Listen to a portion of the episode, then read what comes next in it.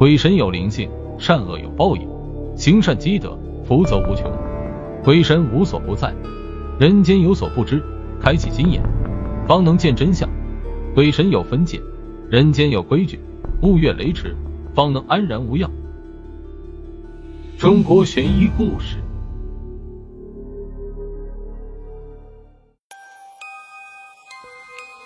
黄泉村依山傍水，乃是风水复原之地。之所以叫做黄泉村这个不吉利的名字，那是因为我们村子里有一条温泉。这条温泉说来也怪，水竟然是终年是黄色的。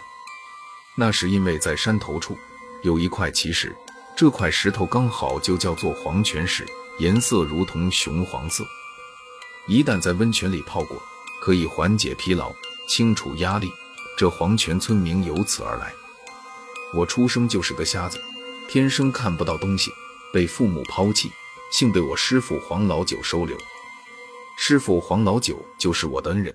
直到我十八岁的时候，我的右眼依稀能看到东西，不过这个秘密我任谁也没有说。这天，师傅坐在大院里，光天化日之下，竟然在看小黄书。我从旁边路过，就第一瞅，天啊！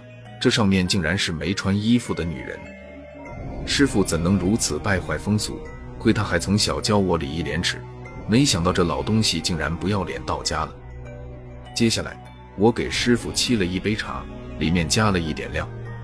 老东西脸红脖子粗，鼻孔扩大，一张脸就跟猴屁股似的，提起裤子就往屋里跑。不过这老东西还没跑进屋，我就听到他屁股开花。黄乎乎的东西粘了一屁股，免不了洗漱一番，费一番功夫。老东西刚进屋，我就捧起书本，正看得津津有味。村下的张大嫂哭哭啼啼的上山来了。小智，你师傅呢？我师傅正忙着呢。张大嫂出什么事了？张大嫂急得都快哭了，说他儿子出事了。原来他儿子小丁昨天跟父亲出去钓鱼，回来后人就不对劲了。小丁昨天肚子有些疼，张大嫂以为吃坏肚子了，说是小孩子拉拉就没事了。农村的孩子没这么娇气。可是到了今天正午后，儿子肚子越发疼痛，肚子一下子胀大，跟六七个月的妇人似的，大的吓人。儿子也哭叫着在地上打滚，说是要死了。这平白无故肚子长得这么大，一看就不是什么疾病，一定是中邪了。我在屋外跟师傅打了一个招呼，我先跟着张大嫂下山去，师傅晚会再下来。张大嫂这才跟我下山。下山后，还没走到张大嫂家门口，就听到小丁哎呦叫唤的声音，院子大门口也挤满了邻居，大家都在说小丁中邪了。进屋后，小丁疼得在地上打滚，肚子胀得很大，果然如张大嫂说的那样，跟七八个月的孕妇，肚子大的吓人。好像随时都会炸裂。最为痛苦的还是孩子，这么小就要承受这种痛苦。我翻了翻小丁的眼皮，把脉，听了心跳，一切都正常，身上也没有邪气，这就怪了。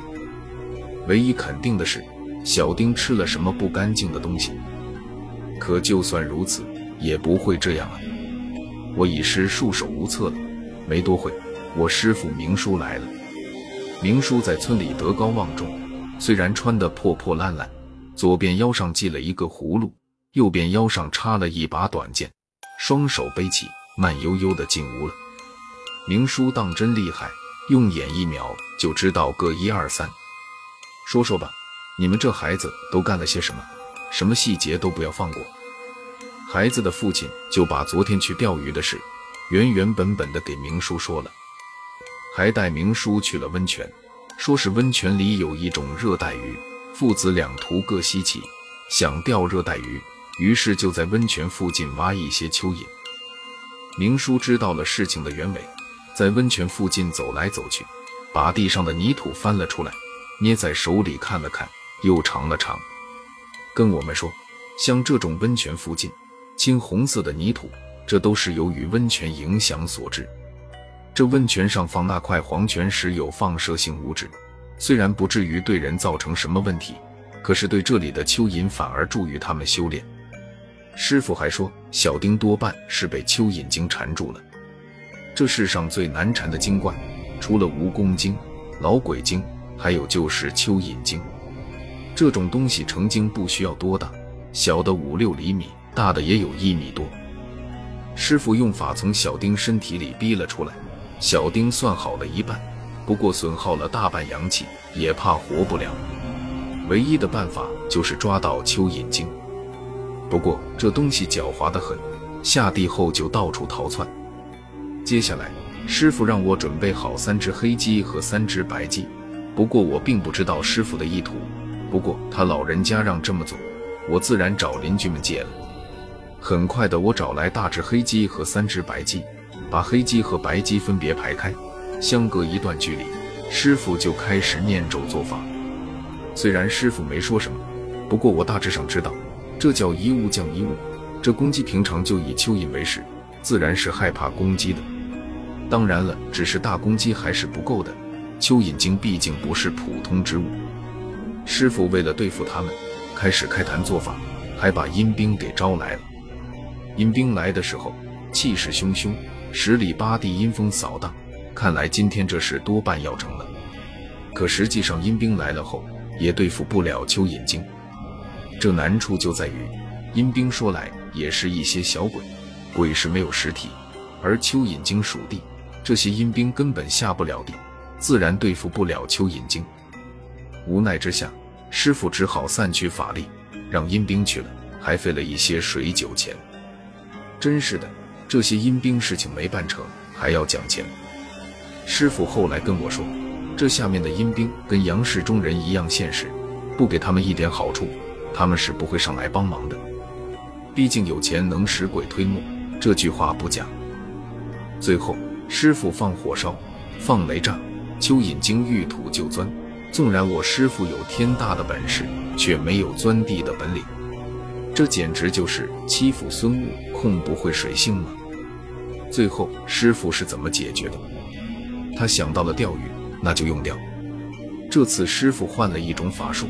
然后和蚯蚓精直接耗上了，七天七夜竟然不吃不喝，就让大白鸡和大黑鸡在上面瞪着，只要它们一出土，就让公鸡用嘴啄。说来也奇怪了，蚯蚓精钻出来后，竟然被公鸡啄个稀烂。师傅把蚯蚓精的尸体捡起来，熬制成一碗汤，给小丁喝了后，小丁才算彻底恢复。原来蚯蚓精吸了他的阳气，阳气在他体内里。吃了他的肉，才能补回阳气。